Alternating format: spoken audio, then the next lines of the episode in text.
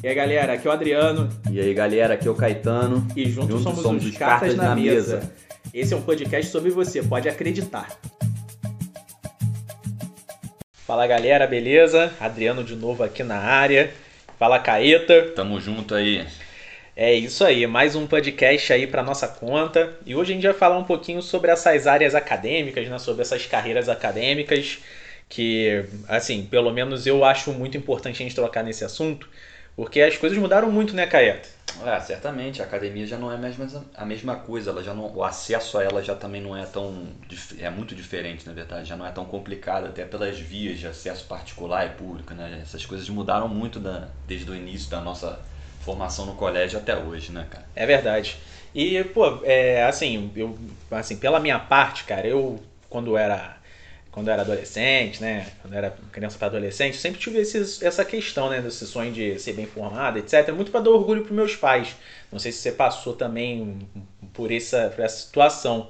Mas, assim, eu, e eu, no, que, no final das contas, eu até busquei isso muito por conta dessa questão. Hum. E também, mano, é, eu sempre vivendo com meus pais, nos amigos dele e tal. Meus pais tinham, uns, tinham uns amigos assim, pô, que era mestre não sei o que, doutor e não sei o que.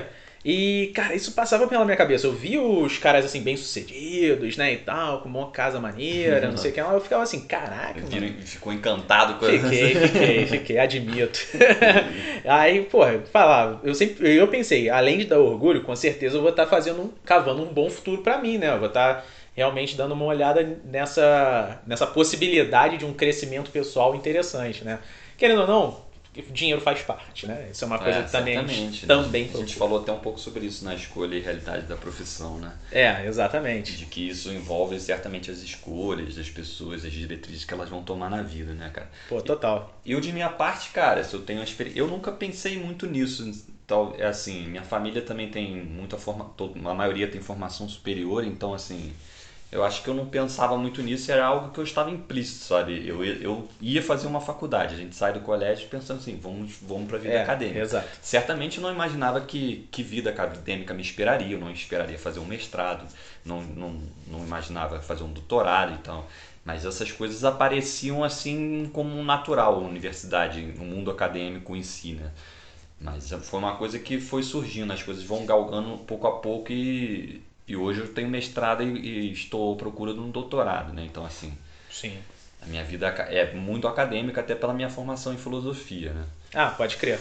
É, assim, como até falar sobre isso também, né? Que a minha formação acadêmica foi muito baseada no que eu queria entregar no mercado, que eu sou muito, muito comercial. Todo, tudo, na verdade, praticamente tudo que eu faço é muito comercial. Eu penso muito nessa situação, né? A gente trocou uma ideia lá no nosso primeiro podcast sobre isso, né? O servir ao bem comum, né? Essas uhum. paradas assim.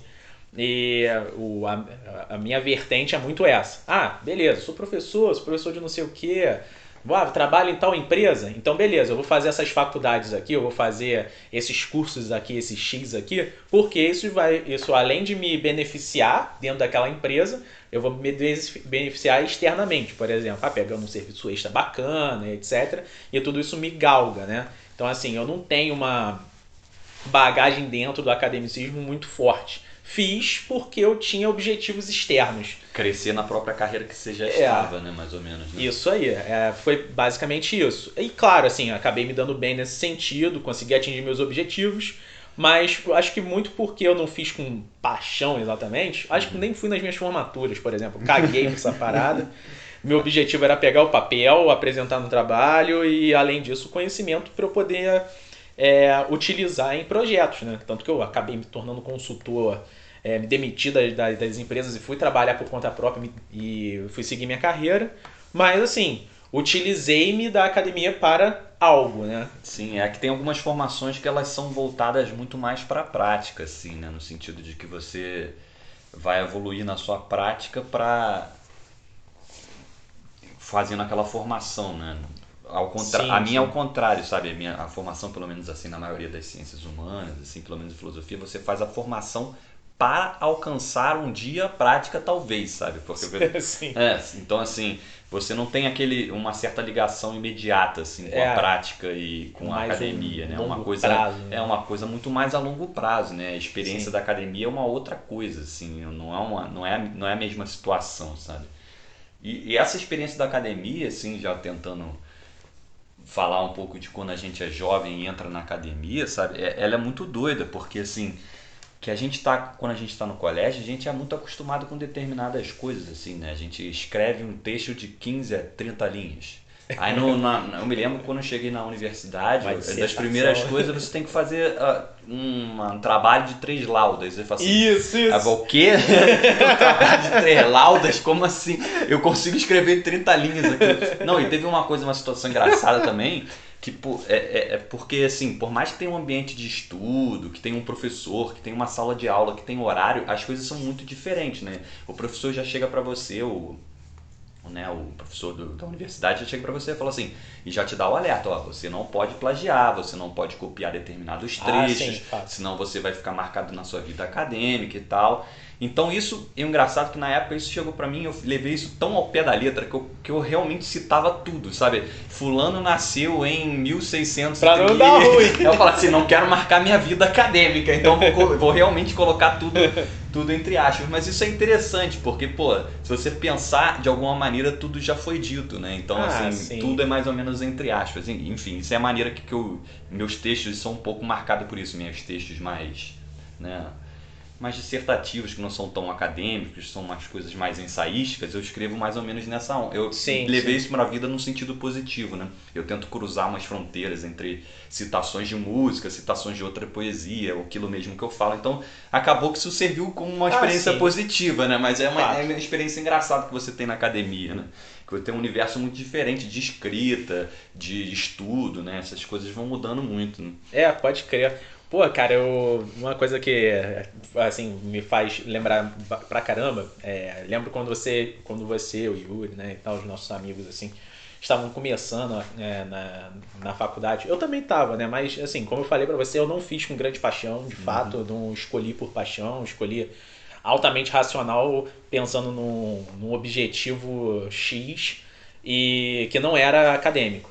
É, e a gente saía pro bar e tal, cara, vocês ficavam numas discussões assim e tal. mas isso aí é bem é, início da universidade. É, exatamente. Não, mas, mas exatamente isso. E como eu não tava nessa, né? Uhum. Eu não tava nessa, eu, eu acabava tomando muito mais cerveja que vocês. Uhum. Dois otários, né? Pagavam cerveja pra mim. Que eu ficava quieto bebendo. Só que aí que tá, cara, aí que tá. É, como, é, como, como vocês me puxaram muito nessa situação, por exemplo, eu nunca fui um cara de ler pra cacete. Uhum. E vocês sempre trocavam ideias sobre livro, etc. Cara, essas paradas batiam na minha cabeça. Eu ficava, porra, mano, vou ficar, vou continuar não conversando, vai ser, pode ser foda, né? Uhum. E isso foi uma coisa muito, assim, para mim que foi muito legal. Que aí eu comecei realmente a entrar também, vou ler sim, vou conversar sim, vou entrar na discussão sim. Porque, cara, querendo ou não, foi uma geração de cultura para mim. Eu peguei por osmose, obviamente, mas que me foi muito bom, é, inclusive nos meus próprios trabalhos, porque eu eu aprendi a pesquisar melhor, entre outras coisas, que eu não fiz isso na, mi na minha, nas minhas faculdades. As minhas faculdades eram basicamente prática e, assim, talvez, pô, marketing, né, cara? Uhum. Basicamente prática e, e, estudo de mercado. É, é, é sei lá, é, é, muito mais, assim, observacional do que uma questão literária, entendeu? É, cara, tem essa parte interessante da universidade ser uma coisa que incita a pesquisa, que incita o estudo, que você vai atrás, né? E felizmente a gente teve um, uma coisa positiva em relação a você de de te incitar a estudar, mas ela também, a instituição tem um certo grau, a universidade né, tem um certo, a academia em geral, tem um certo grau de poder ali, né? Eu entendo, assim, a universidade, é claro, ela tem, principalmente a pública, né?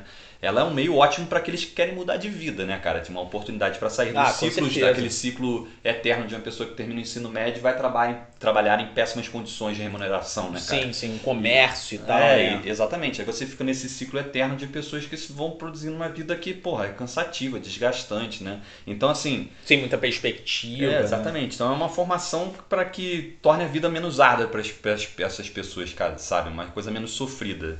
Isso é bastante claro, cara, é um escape para essas pessoas, sabe? E deve continuar sendo. Eu, assim, as cotas que favorecem essas pessoas são o mínimo que a gente deve fazer, sabe? Ah, sim. Mas a, eu acho que, assim, as instituições, assim, elas, enquanto forma, enquanto espaço né, em que se encontra o saber, ela também é um pouco opressora, ela tem um, exerce um pouco de poder, né? Você vê muita gente batendo no peito e falar, eu sou doutor, sou mestre, eu sou isso, sou aquilo. E, cara, isso gera uma certa arrogância também, sabe? Um certo, sei lá, um certo ar de superioridade daqueles que dizem, ah, eu estudei. Quantas pessoas você não ouve falar uhum. assim, eu estudei, sabe? É, isso e, é verdade. Isso eu acho um pouco complexo, porque também tem uma coisa que está acontecendo agora, é que ninguém mais é estudante, todo mundo é pesquisador. Cara, por mais, por mais que assim, é uma coisa muito minúscula, tudo bem que pesquisador é um estudante também, mas assim, isso manifesta uma certa oposição entre aqueles que pensam e aqueles que não pensam, entre aqueles que podem falar e aqueles que não podem falar, sabe? Então, assim, é claro que existe muita gente falando muita besteira, mas eu acho que o problema não é o estudo também, sabe? Então, assim, eu acho que a universidade às vezes tem um certo poder, assim, sabe? De, de gerar uns degraus, né? É, lá, gerar uns degraus de, de que as pessoas podem falar e outras não podem falar, o que elas têm é, poder sobre aquilo que elas falam e aqueles que não têm poder sobre aquilo que elas falam. Sabe? Sim. Isso pode gerar até um assunto para o próximo, para um outro podcast sobre fake news e tal, porque ah, isso também tem uma amplitude muito grande, né? Sim, sim.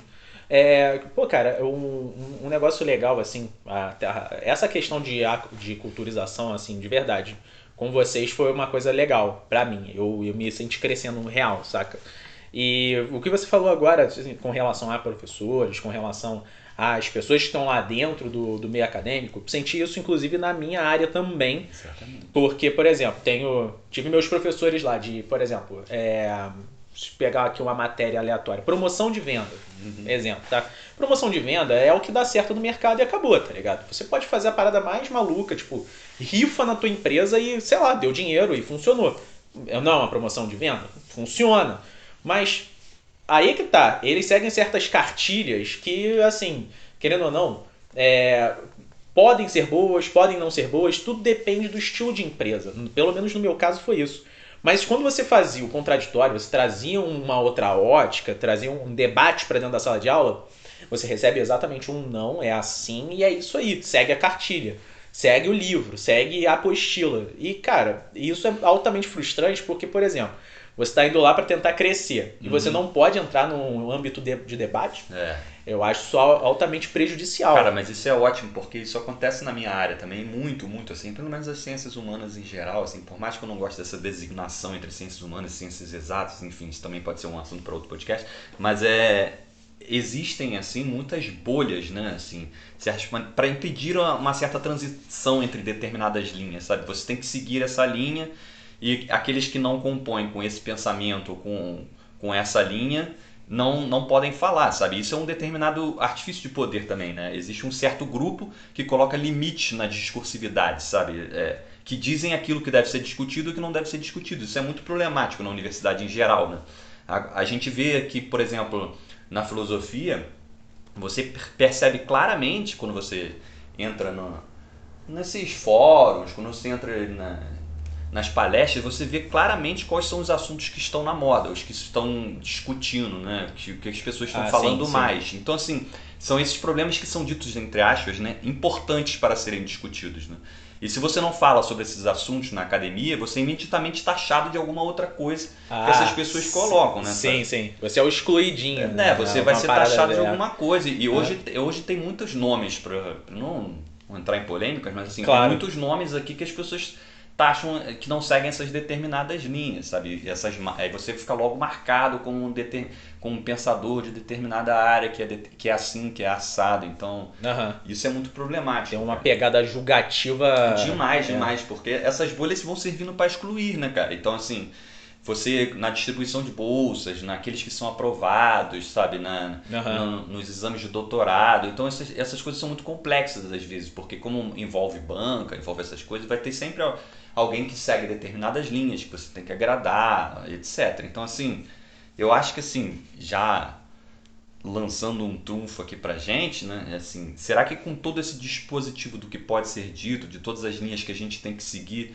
a gente não marca um poder? Nós, eu, aqui eu me incluo também, né, como intelectual e um acadêmico, não fazemos justamente um sistema de poder, nós não fazemos mais poder ainda, nós não coagimos as pessoas, nós não confirmamos a ideia de que somos agentes da consciência e do discurso. não, confir não confirmamos a ideia de que o papel intelectual é de se colocar um pouco à frente ou um pouco de lado para dizer a muda verdade de todos, daqueles que são incapazes de produzir um discurso verdadeiro, ou seja, a gente não confirma a ideia de que nós falamos em nome dos outros. Isso que eu acho que é um problema muito sério que a academia deve discutir e esse é o trunfo que eu tô aqui colocando na mesa pra gente. Pô, e é isso aí, gente. Gente, se vocês gostaram, por favor, curtam aí, tá? Compartilhem com os amigos, comentem também se vocês quiserem trocar uma ideia. E até o próximo, né, não, Caio? É isso aí, espalha aí. Abração, gente. Continue ouvindo a gente. Grande abraço. Um abraço.